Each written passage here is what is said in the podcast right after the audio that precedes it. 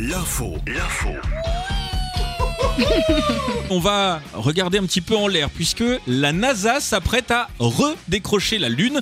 C'est ce Ah. qu'on apprend 50 ans après le dernier vol d'Apollo, ce qui nous rajeunit pas, Joe. L'heure est venue pour Artemis de prendre On le connu, relais, fusée la plus puissante du monde, qui s'apprête à faire son baptême de l'air cet après-midi depuis la Florine. Alors ok Houston, tout va bien, un vol test sans astronaute qui déchaîne déjà les passions euh, du côté de la Floride et des Américains. Pour revoir des hommes sur la Lune, faudra patienter encore 4-5 ans et d'ici Ouais. là, faudra tout installer euh, sur la Lune, hein, une base de vie, l'énergie, euh, blablabla. Waouh Je me demande juste comment ils vont faire pour le tout à l'égout. hein. Alors après la Lune, euh, des cochons qui nous sauvent la vue, Mickaël. Ouais, on regarde vers le, oui, on regarde vers le futur. Maintenant, tout est bon dans le cochon, c'est comme dit Tonton. Des chercheurs suédois ont réussi à reproduire une cornée à base de cellules de porc. What? Alors comme ça, ça paraît.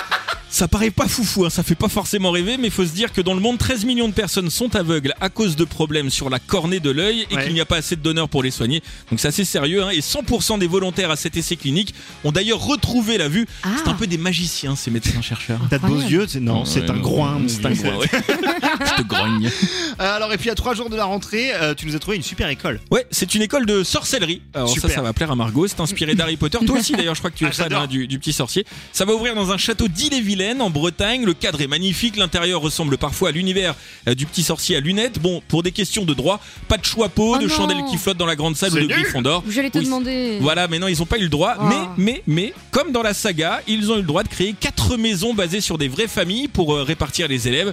Des familles qui ont vécu dans ce château. Donc, ce sera les familles Fauve d'Or, Serre de Lune, Buzarde, c'est mon préféré ça, et Bouc Flèche. Ouais, Wow. clairement. Buzarde, oui, la buse. Des visites sont prévues à la Toussaint pour le grand public. Si tu veux aller te faire une idée, hein, tu pourras pas y aller comme élève, mais c'est 100 euros la journée. Ah oui, le prix il est Euh, pas magique. euh, en- bah, ouais.